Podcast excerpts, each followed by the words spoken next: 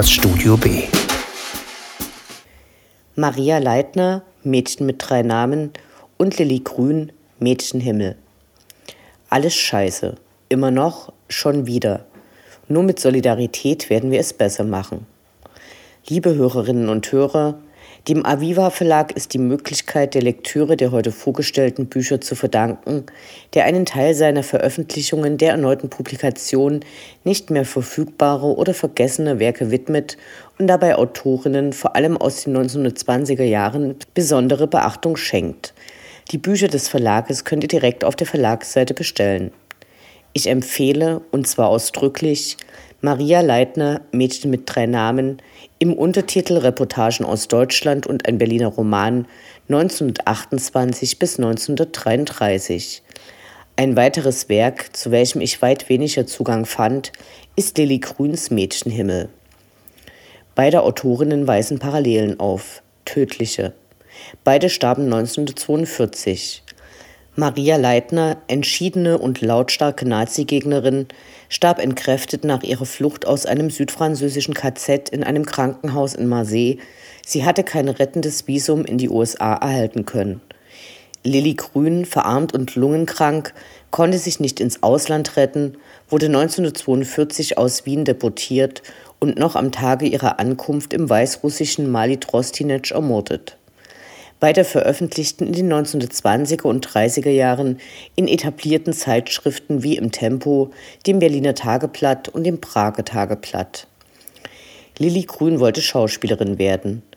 Ende der 1920er ging sie nach Berlin und gehörte dort zur Kabarettszene um Ernst Busch und Hans Eisler. Sie konnte eigene Gedichte und Couplets vortragen. 1933 erschien ihr erster Roman Herz über Bord, der 2013 mit dem neuen Namen Alles ist Jazz wiederveröffentlicht wurde.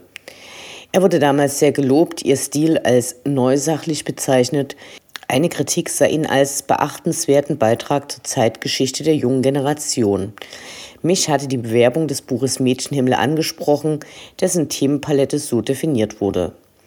Junge, moderne, selbstbewusste Frauen, hin und her gerissen zwischen Autonomie, Selbstbehauptung und dem Mann mit starken Armen. Nun ja, wie zu Beginn schon erwähnt, ich fand keinen Zugang zu den Lyrik- und Prosatexten Nelly Grüns. Die Gefühlsgeschichte der damaligen jungen Generation ist, zumindest für mich, in den Beschreibungen uninteressant. Ich fühle mich ignorant, die Beschreibungen ihres Sehnens langweilen mich.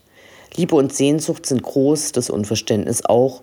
Und nach dem 20. Gedicht möchte ich nicht mehr. Die gefühlvollen Beschreibungen erschienen mir fad. Nun gut, der Zeitgeist vieler Zeiten ist nicht erstrebenswert.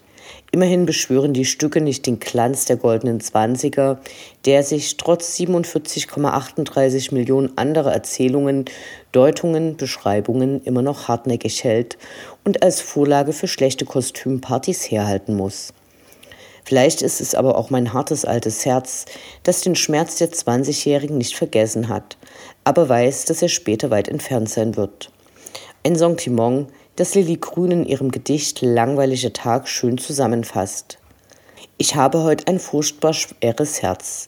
Man kann nichts tun, als aus dem Fenster sehen. Mit tausend Zigaretten übertöne ich meinen Schmerz und abends muss ich in ein Kino gehen. Ich weiß, dass man an sowas nicht zugrunde gehen kann. In ein paar Tagen ist es schon vorbei. In einer Woche denke ich nicht mehr dran. In einem Jahr ist es ganz einerlei. Ja, käme uns wenigstens die Wissenschaft abhanden und könnte man glauben, dass man daran sterben muss. Mit 25 ist dies alles öd und abgestanden, mit 16 ist solch Schmerz noch ein Genuss.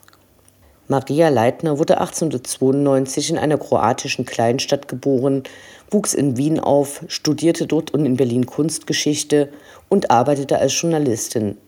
Während des Ersten Weltkriegs berichtete sie unter anderem aus Stockholm und schloss sich mit ihren beiden Brüdern der Kommunistischen Partei Ungarns an. Nach dem Fall der Räterepublik musste sie Ungarn für immer verlassen.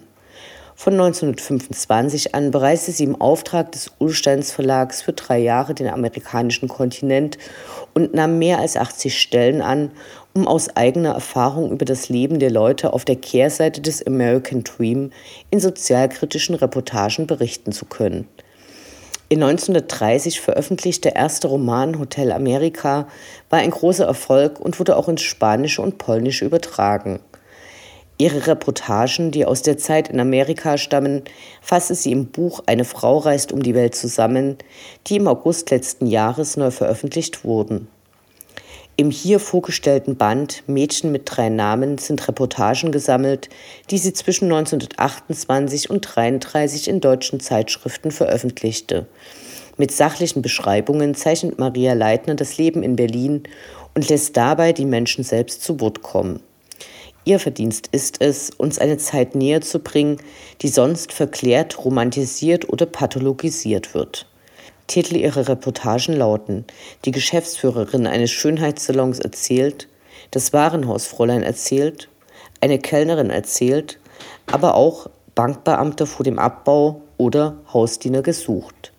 So entsteht ein vielschichtiges, komplexes Bild einer Zeit, die sonst in ihrer Bearbeitung zwischen der elenden Not der Weltwirtschaftskrise und rauschhaften Partys und sich neu entwickelnder Kunst oszilliert, bevor die Nazis 33 an die Macht kommen.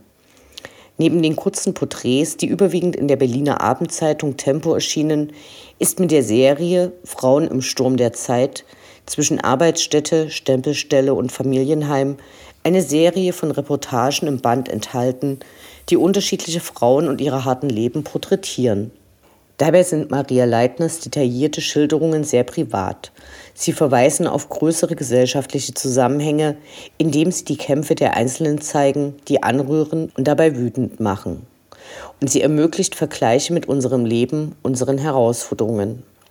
Harter Tobak ist die im April in der Volkszeitung für das Vogtland 1931 erschienene Serie über den Paragraphen 218, der seit 1871 den Schwangerschaftsabbruch kriminalisiert. Maria Leitners Überschrift heißt Wo gibt es Hilfe? Opfer und Schmarotze um den Paragraph 218. Sie zeigt die Nutznieße des Paragraphen, der Frauen ihr Selbstbestimmungsrecht nimmt und zu verzweifelten Maßnahmen greifen lässt, das arme Frauen bestraft, zerstört und kriminalisiert. Einen Ausweg zeigt Maria Leitners Berliner Roman Mädchen mit drei Namen, dessen Intention in der Zeitung Die Welt am Sonntag so angekündigt wurde. Zitat schildert in diesem Roman die Erlebnisse eines jungen Mädchens, das zuletzt den Weg findet, der allein eine Rettung aus allem Wirrwarr verheißt. Lest also dieses Buch, danach wissen wir alle mehr. Nächste Woche diskutieren Anne Findeisen, Herr Falschgold und meine Wenigkeit die Bücher der letzten Wochen. Wer vorlesen möchte, findet diese auf lobundverriss.substack.com.